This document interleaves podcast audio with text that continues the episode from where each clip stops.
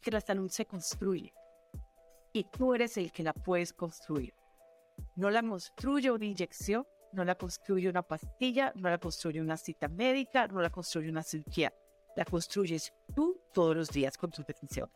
En Somos creamos este podcast para entrevistar a los expertos y entender cómo funcionamos los seres humanos. El día de hoy hablamos con la doctora Patricia Restrepo, quien es médica por la Universidad de Connecticut, obtuvo su título en Química Orgánica de Swarthmore College y estudió Medicina Integral por Georgetown University. La doctora Patricia revertió su diabetes con un enfoque que combina la ciencia moderna con el conocimiento de las medicinas ancestrales. En esta increíble plática nos cuenta su historia y nos comparte consejos para mejorar la salud metabólica y la salud mitocondrial. Aquí te dejamos con esta increíble charla. Listo, doctora Patricia, muchas gracias por estar aquí con nosotros en el podcast de, de Cómo Somos. Te admiramos un montón por lo que haces y has podido unir varios mundos, las medicinas antiguas, la medicina funcional, la química. Entonces, es un gusto compartir contigo. Muchas gracias y bienvenida al podcast. Gracias, Cristina. Es un placer estar acá. Y cuéntanos un poco de ti para arrancar. Siempre hago la pregunta para romper lleno. Eh, ¿Por qué estudiaste medicina? ¿Qué te motivó? Mira, realmente todo empieza con una motivación propia, personal, en donde yo tenía un reto de salud. Me diagnosticaron con diabetes a los 14 años y luché muchos años con el sobrepeso, con esta, con esta lucha constante con dietas, primero con el peso, después con la diabetes, y de no encontrar una solución. Y lo que me decían era, había que esperar a que fuera insulino dependiente en ese entonces. Y eso me lleva a esta búsqueda, primero en la medicina alopática, después me lleva a seguir buscando a una solución de la diabetes, no al manejo de la diabetes, porque parte de este camino fue descubrir que en nuestra medicina alopática se maneja la diabetes. Y yo lo que quería hacer era solucionarla. Crecí con abuelas insulinodependientes y yo no quería inyectarme todos los días. Yo quería poder vivir normal, vivir rico, no tener que estar padeciendo cada comida, inyectándome, midiendo. Entonces, eso me lleva a seguir buscando y llevo veintipico de años en donde sigo aprendiendo el cuerpo humano. Me fascina lo que estoy descubriendo cada vez creo más en la sabiduría de esta máquina maravillosa con la que venimos. Cada vez creo que el cuerpo está diseñado para estar muy bien, no estar manejando problemas. Más, esta es una máquina tan sabia que es mejor mostrarnos a través de un problema que hay una oportunidad que morirnos, ¿no? Inmediatamente. Entonces, es, es, ha sido un camino muy lindo en donde cada vez me ha llevado más a creer en la naturaleza y en la sabiduría del cuerpo. ¿Y cómo defines la medicina, lo que practicas hoy, ¿no? La medicina holística, integrativa, ¿qué es esto para ti? Claro, mira, hoy en día no practico la medicina como la conocemos per se. Hoy en día practico todo lo que es apoyar el cuerpo con la sabiduría que trae para ayudar a construir un terreno mucho más lleno de vida. Entonces, ¿qué, ¿cuál ha sido esta mezcla? Ha sido sí la química orgánica, porque fue mi primera carrera y es ver como pues yo soy una antes de tomarme el vaso y soy otra después de tomarme el vaso con agua. No, mi química cambia, todo mi sistema cambia cuando yo introduzco un elemento. Después de eso, pues la, medicina alopática, lo cual creo que es maravilloso para urgencias y para, para tener una, una, manera de atender el cuerpo cuando están las cosas muy graves, creo que es maravillosa. Eso ya no lo hago hoy en día, tengo ese conocimiento y el entendimiento más esto, lo que hago hoy en día es una mezcla de medicinas ancestrales. Y medicinas ancestrales estamos hablando, pues sí, de lo que nos enseñaron las abuelitas, ¿no? De tómate el té de jengibre si te cayó algo mal, o tómate la agüita caliente con limón, ¿no? Todo este conocimiento ancestral que se pasaba de generación en generación, como la medicina ayurvédica, ¿no? Que es la más antigua documentada, la medicina del viejo Egipto, la medicina china, como también esta parte de pues la ciencia hoy en día que se ha puesto muy de moda, la medicina funcional, más no me queda, o sea, no es solamente eso, es mucho, yo creo que hay que llevarlo en donde veo mejores resultados, es llevarlo todavía un poco más allá, que es respetar la sabiduría de este cuerpo, que la podemos ver en la medicina bioregulatoria, en las ciencias bioregulatorias, pero creo que es una combinación de todo, ¿no? Y es mucho de lo que nuestros ancestros practicaban por intuición, por observación, que hoy en día pues hemos llegado a un punto en, tanta modernidad que necesitamos estudios lo que se llama Double Blinded Placebo Control Studies, ¿no? que cuestan millones y millones de dólares para saber, para decir que tomar agua es bueno. No, cuando intuitivamente nuestros ancestros pues lo hacían y observaban que funcionaba, ¿no? Entonces, esto de tomarme un fármaco, porque lo comprobó un estudio de millones de dólares, que después lo va a comprobar otro estudio, o muchos casos que no funcionan, pues no. Entonces, creo que es mucho de practicar casi que el sentido común, practicar la intuición, practicar el autoconocimiento nuestro, porque mi cuerpo me habla, me habla todos los días. Entonces depende de yo escucharlo, ¿no? Practicar, pues sí, estos legados que nos dejaron nuestros ancestros. Entonces a lo que me dedico yo hoy en día es ayudarle a las personas a construir un terreno mucho más sano en donde este cuerpo pueda ser lo que veríamos como milagros, lo que veríamos como vida, lo que veríamos como estar muy bien. No, entonces el énfasis, una manera muy fácil de diferenciarlo es, mi énfasis no es la enfermedad, mi énfasis es cómo construyo cada vez más salud. Y yo creo que ese eh, debe ser el énfasis de todos, porque todos los proyectos de mi vida dependen de cómo está este cuerpo físico, ¿no? No todo en la vida es el cuerpo físico, pero sí todo en nuestra vida, de cierto modo, depende de nuestro cuerpo físico. Que si yo estoy en un dolor horrible, pues no puedo pensar, no puedo comer, no puedo hablar, no puedo disfrutar igual. No, estoy limitado. Entonces, es el énfasis en cómo estar bien, cómo ayudar a que la máquina haga su trabajo muy bien. Eso es lo que hago. Qué bonito. Eh, y me encanta profundizar con esta perspectiva hacia la salud metabólica. Es algo que nos interesa mucho en Somos y el día de hoy México está enfrentando un, un gran problema. Entonces, México es el número 6 en el mundo de casos totales de diabetes. La diabetes está entre la primera y la segunda causa de mortalidad en el país. Entonces, ahora es un, problema mucho más grande. Entonces, mencionaste que te diagnostican a los 14 años de diabetes. ¿Cómo fue ese proceso para ti, y qué hiciste para retomar el control de, de tu salud? Ay, mira, para mí fue, primero cuando me diagnostican con diabetes, era, pues claro, todo el mundo en tu familia tiene diabetes, lo heredaste, es genética. Y en ese momento, pues me decían, no hay nada que puedas hacer al respecto. Entonces, en otro sentido, ya voy viendo, me pusieron en una posición de víctima, que la enfermedad, tú eres víctima de una enfermedad, tú eres víctima de la genética, así lo entendí yo en ese momento. Y sí, en la época cuando yo empiezo a estudiar medicina, la genética era, éramos víctimas de nuestra genética, no, estaba hablando todavía del siglo pasado. Entonces, eso fue la parte inicial, en donde yo no podía hacer nada, yo lo había heredado y no había nada que yo pudiera hacer. No, con esta formación y esta, este sentido de las tripas de, no, sí puedes hacer algo, sí puedes hacer algo, yo no quiero terminar, era esta parte de, yo no quiero terminar como mis abuelas, una parte de miedo, no, fue una motivación muy por el miedo y una motivación muy por intuición de, no, yo creo que sí se puede hacer algo, no, debe haber algo que sí. Y eso me lleva a toda esta búsqueda donde descubro uno, y que ya la ciencia lo comprobó y fue un gran cambio en, nuestro, en nuestra perspectiva científica, uno, que no somos víctimas de nuestra genética. Sí, tenemos una genética, más el cómo se manifiesta mi genética depende de mí. Entonces, dos, no somos víctimas de ninguna condición. Yo decido cómo manejo mi cuerpo, más bien soy víctima de mis decisiones, ¿no? Entonces, no soy víctima de algo de afuera, soy víctima de mí misma. Entonces, yo, ya eso me saca de ser, de, de ser víctima. Y en ese proceso de esa realización de ver cómo, pues si yo me como una manzana, mi química cambia. Entonces, si mi cuerpo más una manzana dan este resultado, pues mi cuerpo, una manzana con un limón, con un cilantro, dan otro resultado, o con pimienta, ¿no? Por decir.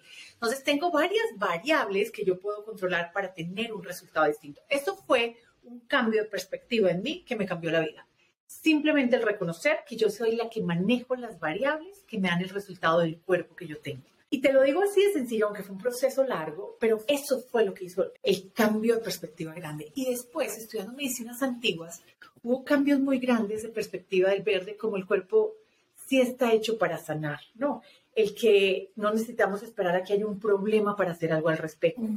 El de yo no estoy sola en mi cuerpo, no, hay una cantidad de vida en mi cuerpo. Miremosla desde el punto de la medicina china antigua de la medicina ayurvédica, que miramos los elementos, ¿no? Tierra, aire, fuego, ¿no? O visto desde el punto de química, de que cada vez que yo como le estoy introduciendo elementos, ¿no? De la tabla periódica a mi cuerpo, entonces mi cuerpo está cambiando. Entonces, ese reconocimiento empieza a darle en mi cabeza un rol muy grande a la alimentación, por intuición y por deducción, casi que por sentido común. ¿Cómo estoy interactuando yo todos los días con los elementos que me dan vida? No, aire, tierra, fuego, agua. No, entonces, ¿cómo estoy interactuando yo con esos elementos básicos de vida y cómo estoy interactuando yo con los elementos de la tabla periódica que definen qué ecuación, no, qué resultado tengo? Entonces, ahí empiezo a volcarme a la comida mientras estudiaba, en donde no se trata de contar calorías, que era la dieta de la Asociación eh, Americana de Diabetes, que era la que yo hacía. No, entonces, pues comía todo lo light, lo que tenía cero calorías. Pero cero calorías en una etiqueta no quiere decir que no tenga un impacto en mi vida. Cada vez que yo como, así sea que tenga cero calorías, yo estoy impactando la calidad de vida de mi cuerpo y por ende el resultado de salud. Entonces, fueron reconocimientos en ese proceso a medida que yo estudiaba medicinas antiguas que me costó muchísimo porque es una manera de ver el cuerpo totalmente distinta que ya después de estar tan metida en la medicina alopática fue un proceso difícil, pero digamos, se fue dando, lo, lo, lo logré hacer y empecé a ver una diferencia en mí. ¿Qué diferencias empecé a ver? Uno, mientras estaba totalmente diabética y en decaída, en degeneración, yo vivía, uno, con hambre y vivía con un antojo de dulce constante. No, eh, todo el día se movía alrededor de sentir ganas de dulce.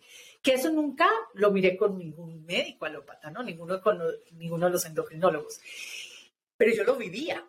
Cuando empiezo a hacer estos cambios, uno, a no contar calorías. Dos, a que la comida no es solamente números, sino que la comida es elementos de vida y elementos de la tabla periódica que me dan vida también, ¿no? O me quitan vida. Pues empiezo a sentir una mejoría uno en el apetito y dos en la ansiedad por el dulce. Antes de ver los cambios en mis números de glucosa, de insulina, hemoglobina glicosilada, no, en los cambios de sangre, exámenes de sangre. Pero la primera señal fue disminución de apetito y disminución en esta necesidad de dulce constante. Cuando yo siento esta diferencia, a las semanas o a los días, no me acuerdo cuánto tiempo pasó, pero no pasó mucho tiempo, no llega a ser un mes, en que mi hemoglobina glicosilada empieza a irse para abajo, de un grado de diabetes a un grado prediabetes a un grado totalmente normal. Igual mi insulina y la regulación de la glucosa fue increíble. Yo no lo podía creer, porque después de que me habían dicho por años que no se podía hacer nada al respecto, sino era manejarlo, el ver en mi cuerpo eso fue un cambio total. Entonces, ¿qué hice? Pues fue empezar a ver la comida de una manera muy distinta y empezar a reconocer que mi cuerpo interactúa con elementos de vida cada minuto. El cómo respiro, el dónde estoy, el qué como, cómo como, dónde como, todo tiene un impacto. Entonces, en mi cabeza se empezaron a abrir una cantidad de variables para mejorar el resultado. Y eso fue lo que hice. Entonces, en cuestión de menos de un año, reversé mi diabetes totalmente. Optimicé mi nivel de insulina en manejarla en 18, o sea, tenía muchas fluctuaciones altas y hoy en día Después de eso, pues se me mantiene en un 4, 5, 6, depende de la hora del día que la mida, pero en ayunas se mantiene ahí. Igual la hemoglobina glicosilada, ya la mantengo más o menos en un 4.9, 5, 5.1 y antes estaba en 6. algo, ¿no? Que son niveles diabéticos. Entonces, fue increíble ver cómo sí se podía.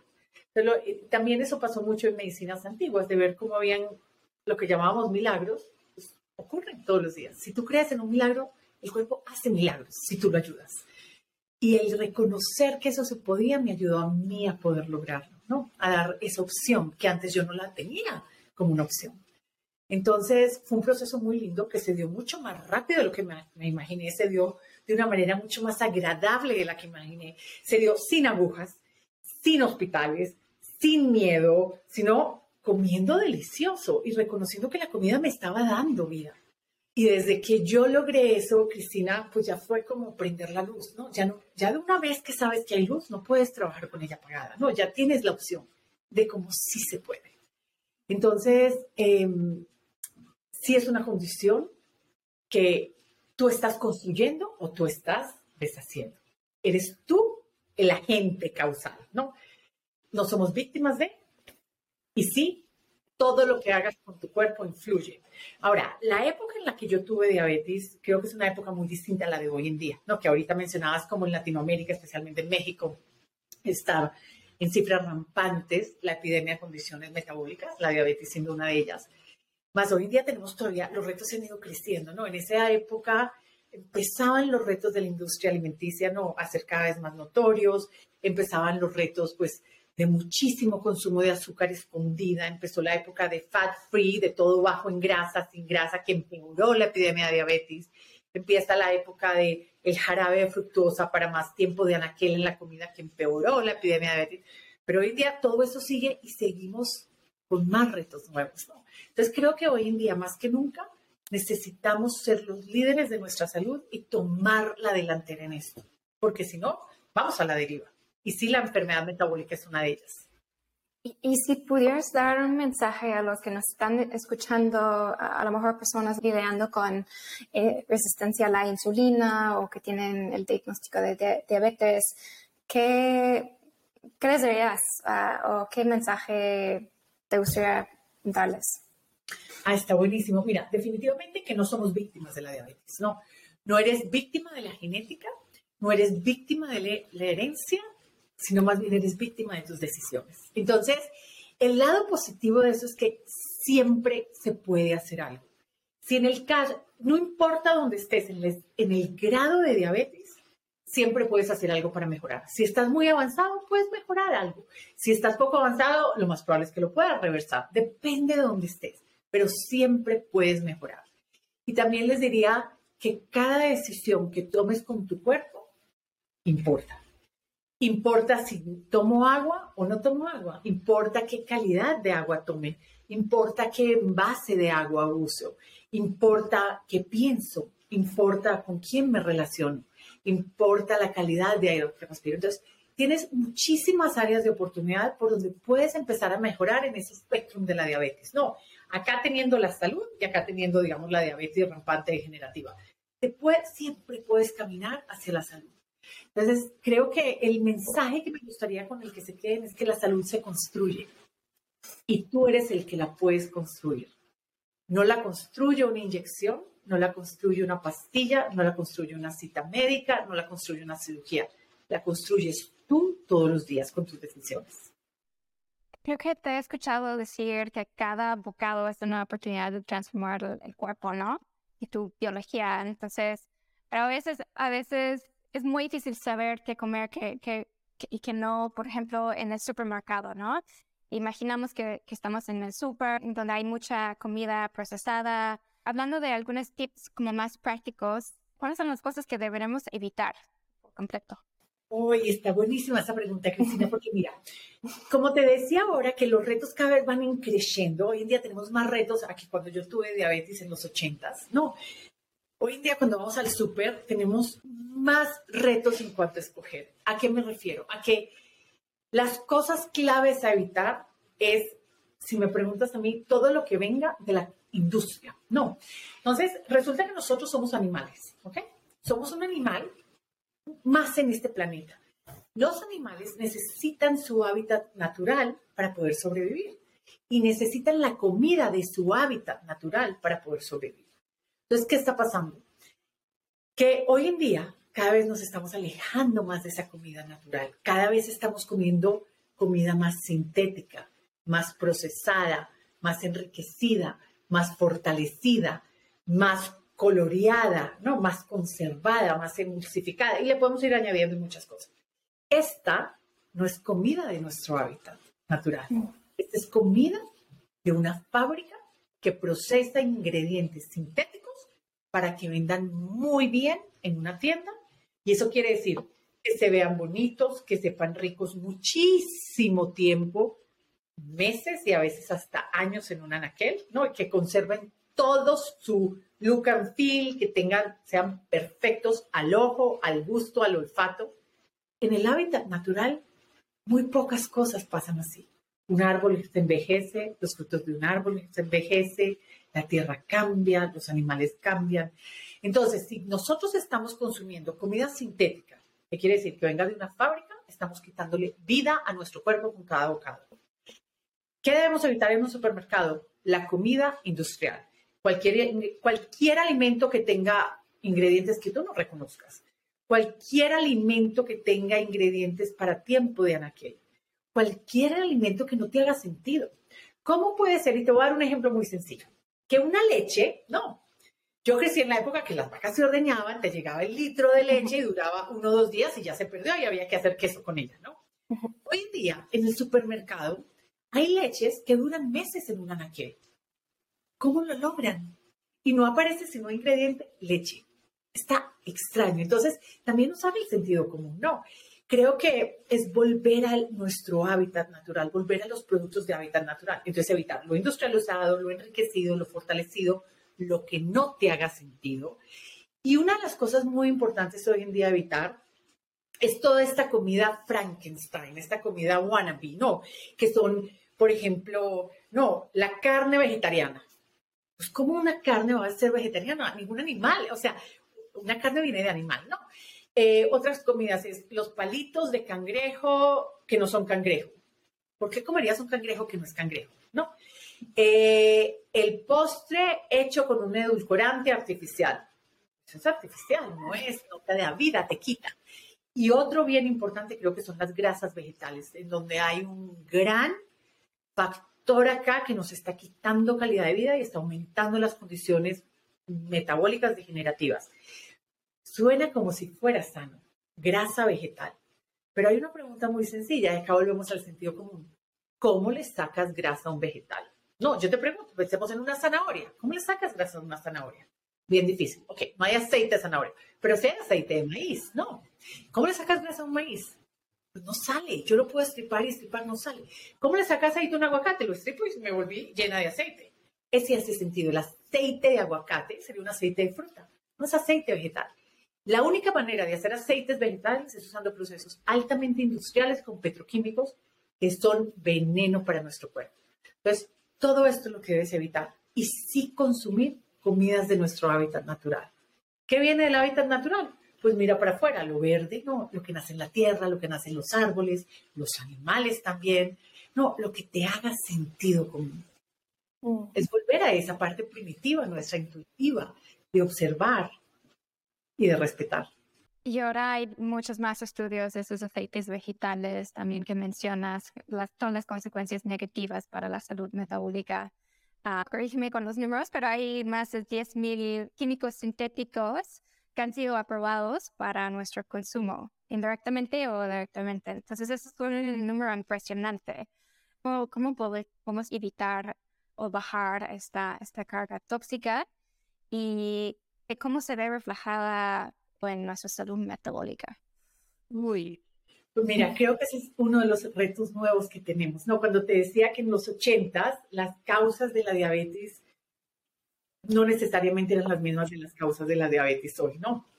Entonces, hemos visto en las últimas décadas, como tú decías, que la cantidad de toxinas que han sido autorizadas para ser usadas en nuestros productos, no, desde con lo que pinto mi casa, con lo que he tratado esta ropa, con lo que me unto en la piel, con lo que me lavo los dientes, con lo que le echan de lavar a la, comida, ¿no? Porque un envase es lavado y, y, no necesariamente se juegan los químicos que entran ahí. Entonces, son miles y miles de toxinas que han sido autorizadas en las últimas décadas, ¿no?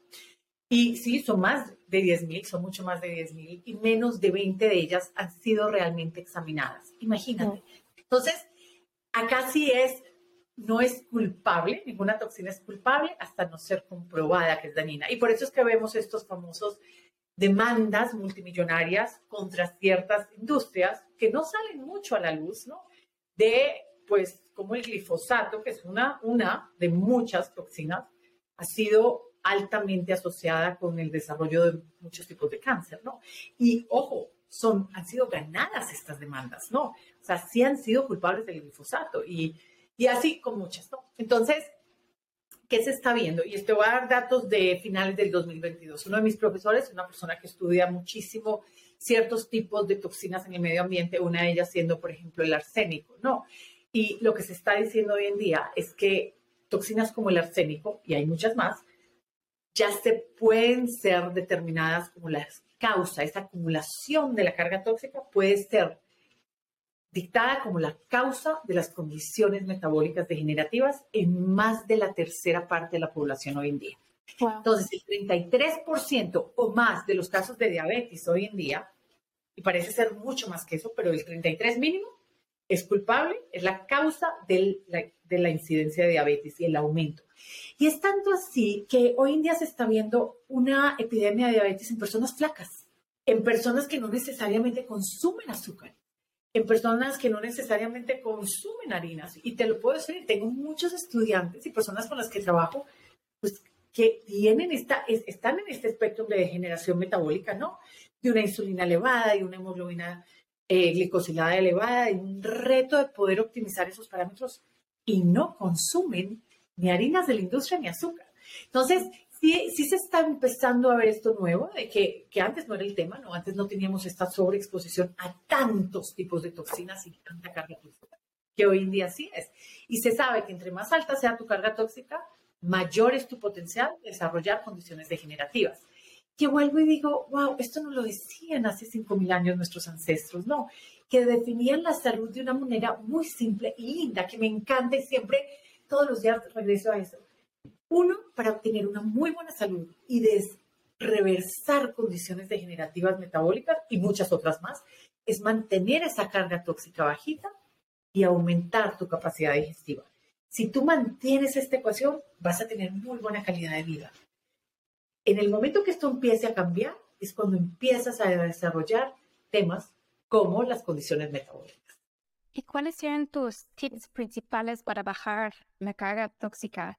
Porque estamos expuestos en, muchos lados, ¿no? Desde el, el, glifosato que mencionaste hasta arsénico, otros metales pesados. ¿Cuáles son tus recomendaciones principales? Me encanta hacer todo lo que se pueda para apoyar el cuerpo y apoyar las vías de eliminación para eliminar carga tóxica.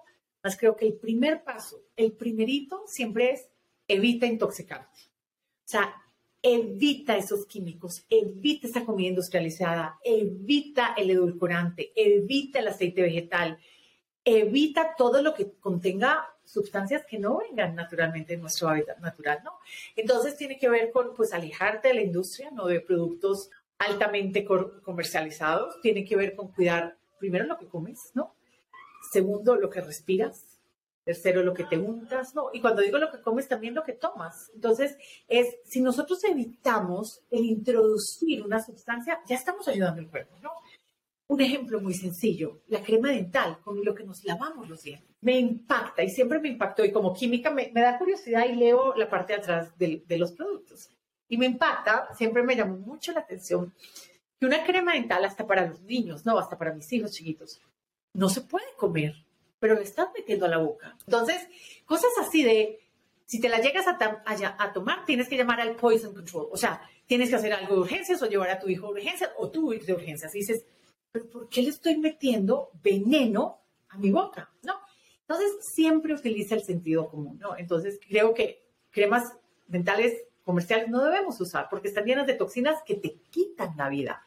Quieres todo lo que interactúa con tu cuerpo que te dé vida. Entonces utiliza cremas dentales ecológicas, orgánicas, que no haya ningún problema si te la comes. Igual con lo que te untas. Lo que te untas va a dar al mismo lugar a lo que te comes. Entonces utiliza productos para la piel orgánicos, ecológicos, que si te los comes no hay ningún problema. No que te lo vayas a comer, pero por ejemplo yo me echo aceite de coco, no hay ningún problema si yo me como el aceite de coco, ¿verdad? Cosas así, o aceite de oliva o aceite de almendra. Y ve empezando a revisar todos los productos que tienes, porque la mayoría de las casas están saturadas de veneno, lo cual quiere decir que estamos intoxicándonos de a poquitos. Entonces, hoy en día, tristemente, yo creo que con la epidemia de condiciones degenerativas que hay, metabólicas, es simplemente el resultado de ir envenenando el agua, o sea, nuestro cuerpo, de a poquitos, de a poquitos. Entonces, no es un envenenamiento abrupto, sino que es un envenenamiento muy de a poquitos, crónico y gradual, lo cual te va quitando calidad de vida. Y entonces el cuerpo empieza, pues, con diabetes, el cuerpo empieza con problemas de hígado graso, el cuerpo empieza a tener pérdida de memoria, el cuerpo empieza a tener pérdida de energía. Es simplemente el resultado de un envenenamiento de a poquitos crónico. Y con lo que nos compartes, se me ocurrió eh, un tema de salud mental. Me gustaría preguntarte, saliendo de los últimos tres años, hemos visto un aumento en casos de ansiedad, depresión. ¿Has visto alguna relación entre la salud metabólica y la salud mental? Hay, hay estudios que nos lo muestran espectacular la asociación que hay. Te lo voy a explicar de una manera muy sencilla y como yo lo entiendo con el cerebro de niña. El órgano más activo metabólicamente en nuestro cuerpo como órgano es nuestro cerebro. Entonces, nuestro cerebro utiliza mucha energía, ¿verdad? ¿Qué pasa? Que cuando tenemos un problema metabólico, ¿qué quiere decir? Que no estamos pudiendo producir y, y o utilizar bien esa energía, ¿no? Tenemos fallas en ese proceso. Nuestro cuerpo es una máquina que hace energía constantemente, hace agua, cuando esos procesos empiezan a fallar, que es el resultado de nuestro metabolismo, el órgano que más rápido empieza a pagar las consecuencias es nuestro cerebro. Entonces, sí hay una alta asociación con problemas metabólicos y problemas de salud mental y problemas cerebrales también. Y me, me refiero, problemas de salud mental lo puedo llamar como temas de de ansiedad, de depresión y problemas cerebrales los puedo llamar como falta de memoria, falta de concentración o falta de atención, que está todo dentro de la gama de acá, el órgano que más recursos utiliza. Entonces, si yo empiezo a no tener esa energía disponible para mi cerebro, ese órgano va a empezar a tener fallas. Entonces, sí, se está viendo que es parte del espectro de estas condiciones de degeneración metabólica. Y nosotros pensamos que es normal no, no poder concentrarme. No, no es normal. Es una señal que tu cuerpo te da. Pensamos que es normal tener déficit de atención y que simplemente es lo de hoy en día. No, no es lo de hoy en día. Es la respuesta que, nos, que nuestro cuerpo está teniendo al manejo de hoy en día, ¿no? Em, tener ansiedad, tener depresión, como les decía, después de la pandemia ha habido un aumento en todos estos diagnósticos y en el, en el uso de fármacos para tapar, para, para atender los síntomas de, de estas consecuencias. Pero una pastilla no va a quitar, no, no se va a encargar de atender pues este mal manejo de mi cuerpo, no. El pretender que eso funcione es casi que una utopía y, y lo estamos viendo, no está funcionando, estamos cada vez con peor, peores datos de cómo vamos ahí.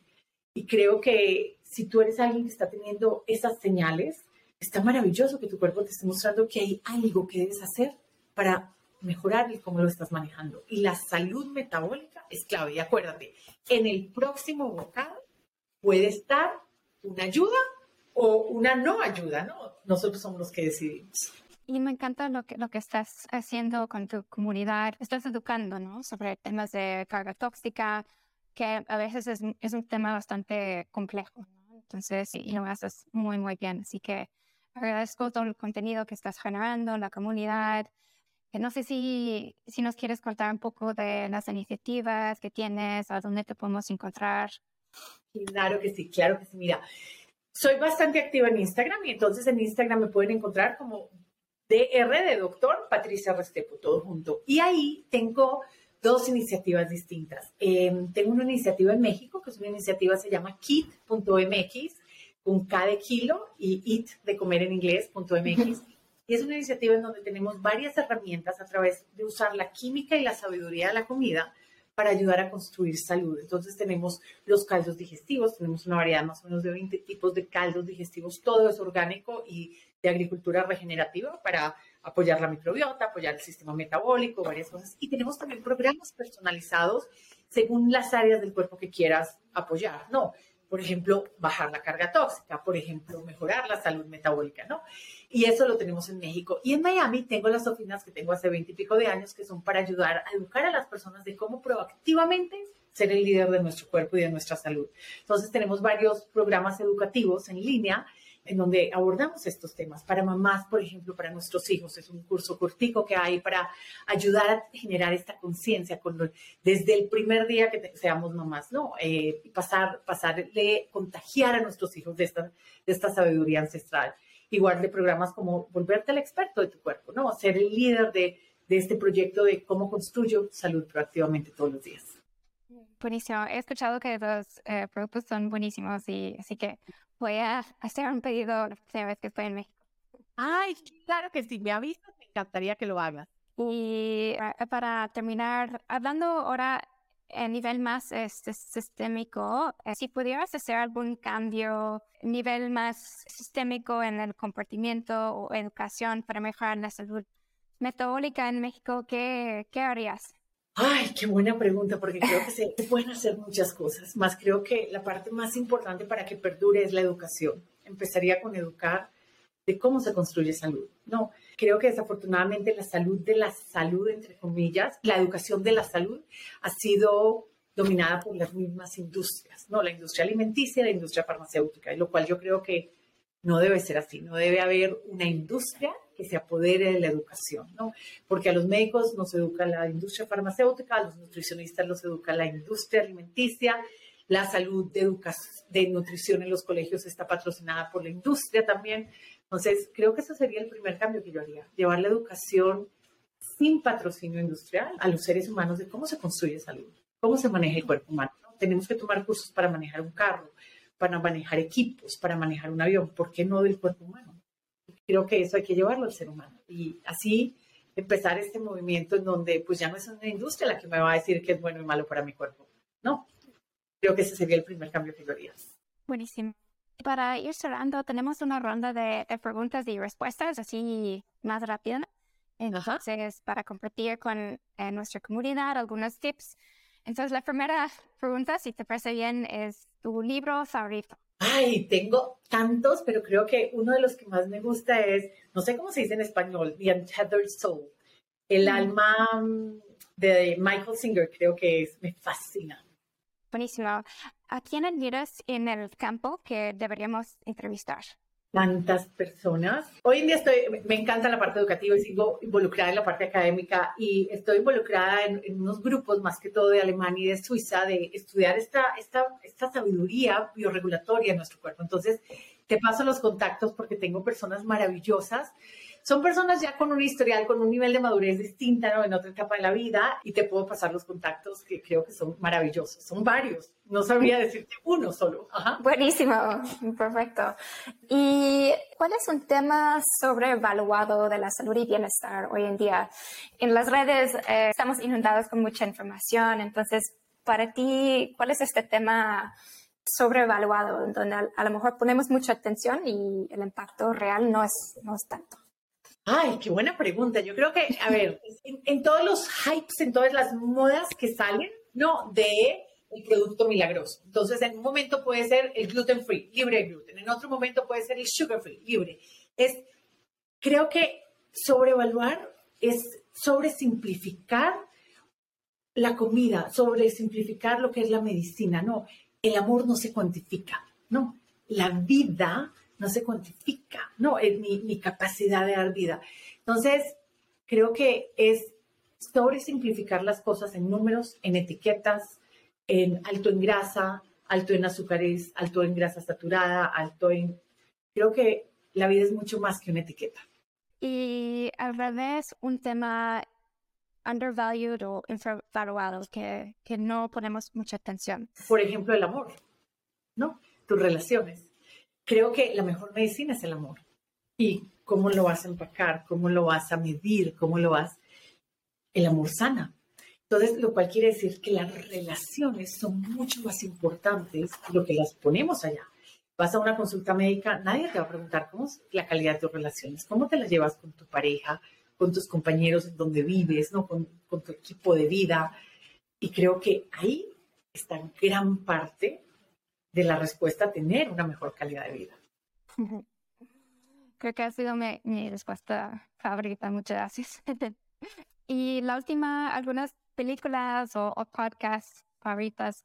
Uy, películas favoritas, me encantó toda mi vida La novicia rebelde, fue esas películas que no soy de ver muchas películas, pero si alguna quisiera volver a repetir, no soy de repetir muchas películas, esa sería una que me gustaría volver a repetir, me encantaba y me encantó, me marcó mi vida. Eh, podcasts que me encanten. Me encantan, eh, creo que es The Healthy Gut Guy. Eh, me, me, encanta ese podcast. Y hay otro para ahí, no me acuerdo los nombres, pero creo que van por esa línea. Todo de, pues, mirar la salud digestiva, que es clave, ¿no? Me encanta también todo lo que tenga que ver con el sistema simpático y parasimpático, todas estas teorías del, del, nervio vagal, del nervio vago, y, hay varios podcasts dedicados a eso, no me acuerdo de los nombres precisamente, pero son podcasts que utilizo como para escuchar otros lados que a veces no tenemos tan en cuenta, ¿no? Pero cómo está mi sistema central nervioso es para cómo estoy yo. Si estoy en miedo, nos, nos sanamos cuando estamos bajo miedo, ¿no? Si estoy en modo de supervivencia, no me regenero en modo de supervivencia, ¿no? Cosas a veces que son tan casi que de sentido común que se nos olvida. Buenísimo. Pues muchísimas gracias, doctora Patricia. Eres un ejemplo a seguir, una inspiración ah, por todo lo que compartes con nuestra audiencia. Te agradezco un montón por, por el tiempo y algo que nos haya, nos ha ido o alguna otra cosa que, que quieres compartir con la audiencia antes de cerrar. Pues no, yo creo que está maravilloso lo que compartimos en el sentido de que creo que pasé bastante la información. Y lo último sería es que creo que el proceso de construir salud, lo mencioné brevemente, más me gustaría recordarles que el proceso de construir salud debe ser lindo, debe ser amoroso, debe ser en paz, debe saber rico. No debe ser de pánico, de miedo, de inquietud, de ansiedad, todo lo contrario. La salud se construye cuando tú estás bien. Entonces, acordémonos de eso porque muchas veces cuando alguien tiene riesgos de perder la salud, es tan fácil irnos al pánico. No, a cualquiera nos ha pasado. Y es de, y lo, y lo veo con mis hijos de, qué rico, ellos crecieron más con esta filosofía, yo no crecí con esto, esto ha sido algo que he adquirido de, en la paz y en la tranquilidad, todo mejora. Y los mismos animalitos nos lo muestran, ¿no? Cuando están mal, se relajan, se acuestan en el sol, no comen. Entonces, volver a eso, volver a esas partes primitivas nuestras es un proceso lindo. Mm, qué bonito. Pues muchísimas gracias por lo que nos compartes y esperamos poder colaborar contigo en el futuro. Muchas gracias. gracias. Un, un abrazo. Gracias por todo.